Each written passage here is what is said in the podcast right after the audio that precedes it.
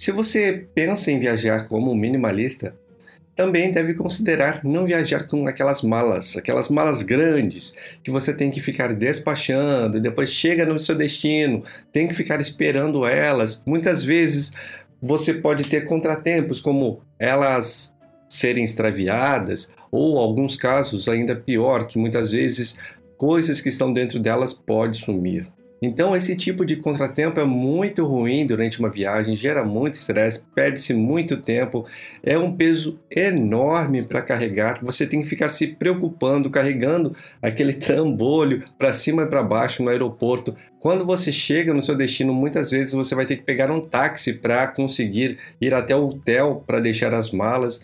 Não dá, por exemplo, para sair do aeroporto e já querer desbravar a cidade e conhecer o local. Então, esse tipo de coisa pode ser evitada quando você pensa em viajar como um minimalista, que é basicamente viajar com uma bagagem de mão e um item pessoal conforme as regras das companhias aéreas. E hoje eu vou te explicar o como fazer isso. Olá, tudo bem com você? Eu sou Roberto Quirizal e, como você sabe, eu escolhi o minimalismo como o meu estilo de vida. Hoje vamos conversar qual é a forma de você poder viajar com apenas uma bagagem de mão, que é uma viagem como um minimalista. Primeiramente, você deve entender como funcionam as regras das companhias aéreas, né? principalmente as companhias aéreas que têm voos partindo do Brasil. Elas consideram que você pode carregar apenas uma bagagem de mão e um item pessoal. Então você tem que utilizar essas regras que eles estipulam a seu favor. Tem que entender para poder usar isso de forma adequada para você ter uma viagem mais tranquila. E quando nós falamos que as companhias aéreas liberam que nós possamos carregar apenas um item pessoal e uma bagagem de mão, significa alguma coisa. Imagina um conjunto de uma mala pequena e uma mochila ou talvez uma mochila grande com uma bolsa a tiracolo. Pense que a bolsa a tiracolo, muitas vezes nós pensamos como sendo item feminino, mas hoje em dia nós temos várias bolsas a tiracolo masculina que também estão sendo chamadas de sling bag.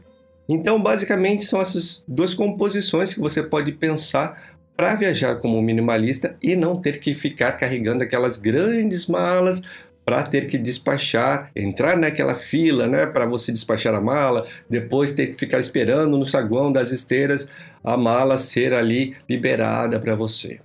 Mas para você aproveitar isso, você tem que entender um pouco mais de como tudo funciona. Primeiramente, você tem que entender que essa bagagem de mão, ela tem um tamanho, um tamanho máximo. As medidas máximas que a bagagem de mão pode ter é 35 centímetros de largura, 55 centímetros de altura e 25 centímetros de profundidade. Muitas vezes eles podem conferir se a sua bagagem de mão está dentro desse volume dessas medidas através de uma caixa, né, que eles vão colocar aí a sua bagagem dentro dessa caixa. Essa caixa tem exatamente essas medidas, por isso tome muito cuidado, porque as rodinhas e as alças laterais, alças de cima, todas elas têm que caber adequadamente dentro dessas medidas para caber dentro da caixa modelo que eles têm lá. Outra coisa importante é que essa bagagem de mão pode ter até 10 quilos. Parece ser pouco, mas dependendo de como você souber lidar com isso, é um espaço bom, com volume bom e com esse peso dá para se viajar, inclusive longas viagens, tranquilamente. Uma dica que eu te dou quanto à bagagem de mão é você escolher bem, né, se você for optar, por exemplo, por uma mala, né, uma dessas malas pequenas dentro dessa medida. Porque dependendo da estrutura da mala, dependendo do material que ela é feita, isso pode fazer uma variação do peso dela de 1 a 2 quilos em média. Imagina, 2 quilos de variação de peso é bastante coisa, pensando que você pode carregar no máximo 10 quilos, né, contando com o peso da mala. Se uma mala, por exemplo, chegar a pesar 3 quilos, você vai ter só 7 quilos para colocar de coisas dentro dela. Então, esse é um item muito importante para você prestar atenção. Outra coisa que você deve levar em consideração é que nessa mala é interessante ter aquela fechadura com aquela trava com código ou você carregar um cadeado para poder trancá-la porque em alguns casos a companhia aérea, entendendo que não vai ter espaço ali em cima do bagageiro, né? Aquele bagageiro que fica em cima das poltronas dos passageiros onde ficam colocadas essas malas, entendendo que não vai ter espaço suficiente, eles pedem então para despachar essas malas de forma gratuita, sem cobrar nada, mas acaba virando um certo transtorno. Então, para você ter mais segurança, em caso disso ocorrer, carregue um cadeado ou tenha na sua mala aquela tranca com código. Também, para evitar que isso aconteça, procure pegar a fila de embarque o mais cedo possível. Né? Assim que eles chamam ali no saguão de espera, já procure pegar a fila para ser um dos primeiros a entrar e dessa forma não correr o risco de ser aquelas pessoas que estão lá no final e a companhia aérea perceber que vai faltar espaço e pedir para despachar a mala. Lembrando que quando eu falo mala, eu quero dizer aí a bagagem de mão, que também pode ser uma mochila grande, com as mesmas dimensões que foram passadas, ou até mesmo uma sacola com a mesma dimensão. Pode ser qualquer tipo de recipiente, qualquer tipo de coisa que possa transportar né, a sua bagagem que esteja dentro desse volume e desse peso. Agora, fora essa bagagem de mão que você pode levar consigo para embarcar no voo, você também tem o direito de levar o item pessoal, que muitas vezes pode ser uma mochila pequena, né, nas suas costas, ou até uma bolsa tiracolo, como eu falei, pode ser masculina, feminina. E o interessante é que ela não tem peso estipulado. Então, muitas coisas que você tem de mais pesado, procura colocar no seu item pessoal, né? na sua mochila, na sua bolsa que você está levando como item pessoal. Por exemplo, um notebook que é mais pesado, né? eletrônicos são mais pesados, às vezes aquela necessaire com produtos pessoais que também tem líquidos, cremes que também pesam bastante. Tudo isso é interessante colocar na sua mochila ou na sua bolsa de item pessoal. E para ser considerado item pessoal, tem que ter um volume adequado para caber embaixo da poltrona da frente. As medidas que as companhias aéreas estipulam para ser considerado o item pessoal é que tenha no máximo 35 centímetros de largura, 45 centímetros de altura e 20 centímetros de profundidade.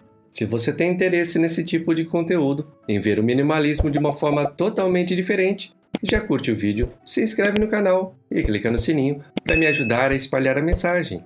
Você tem que entender que, dentro disso tudo, que eu falei para você, você não tem muito espaço para poder levar muita coisa e nem deve.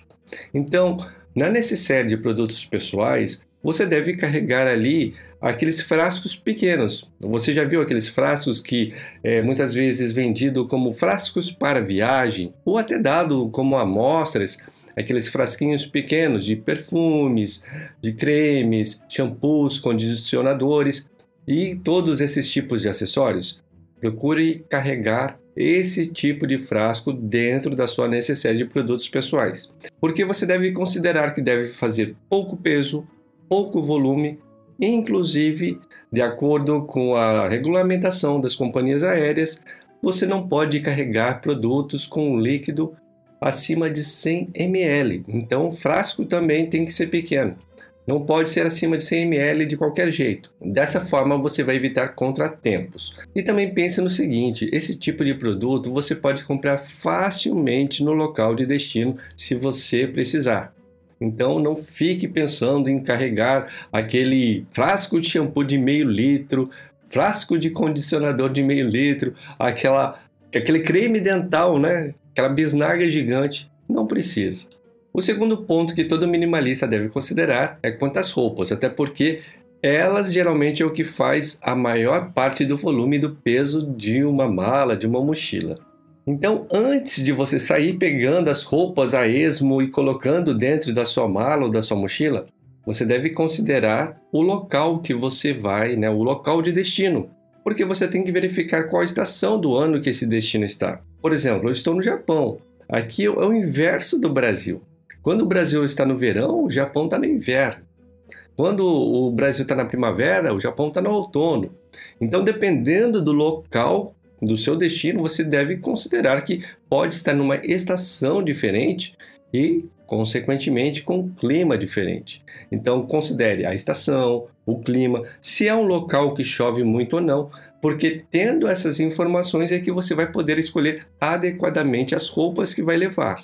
E depois de entendido tudo isso, pense em levar o mínimo de roupas possível, para você ter menos peso para carregar, para você ter menos coisas para ter que ficar ali administrando durante sua viagem.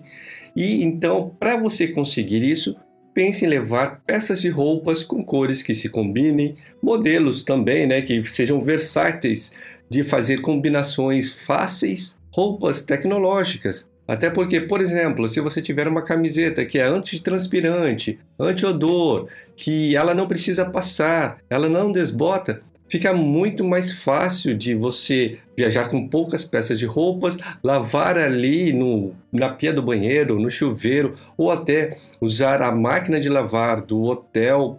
Muitas vezes, dependendo do local que você está, tem aquelas máquinas de lavar de ficha, e aí você lava, abana, deixa para secar, seca rapidinho e não tem marca nenhuma, né? Ou poucas marcas que der, você coloca no corpo, depois de um tempinho, já rapidinho, você já tem a roupa ali como se tivesse sido passada. Né? Os vincos desaparecem rapidamente. Esse tipo de roupa tecnológica é interessante você ter. Outro item importante que você deve considerar para carregar na sua viagem é um calçado. Um calçado basta, né? Para mim é o suficiente. Eu costumo levar um tênis, aí tem que ser um tênis que seja confortável, um tênis que você já testou, você já usou no seu dia a dia, você gosta dele, é confortável, é macio, você se sente bem, né? Você se sente seguro com aquele calçado. Porque senão você pode correr o risco de levar um tênis que você ainda não está acostumado a usar e aí dá bolha, você ter que acabar comprando outro calçado durante a viagem porque aquele tênis está insuportável de ser usado. Então pense nisso, leve um tênis já confiável.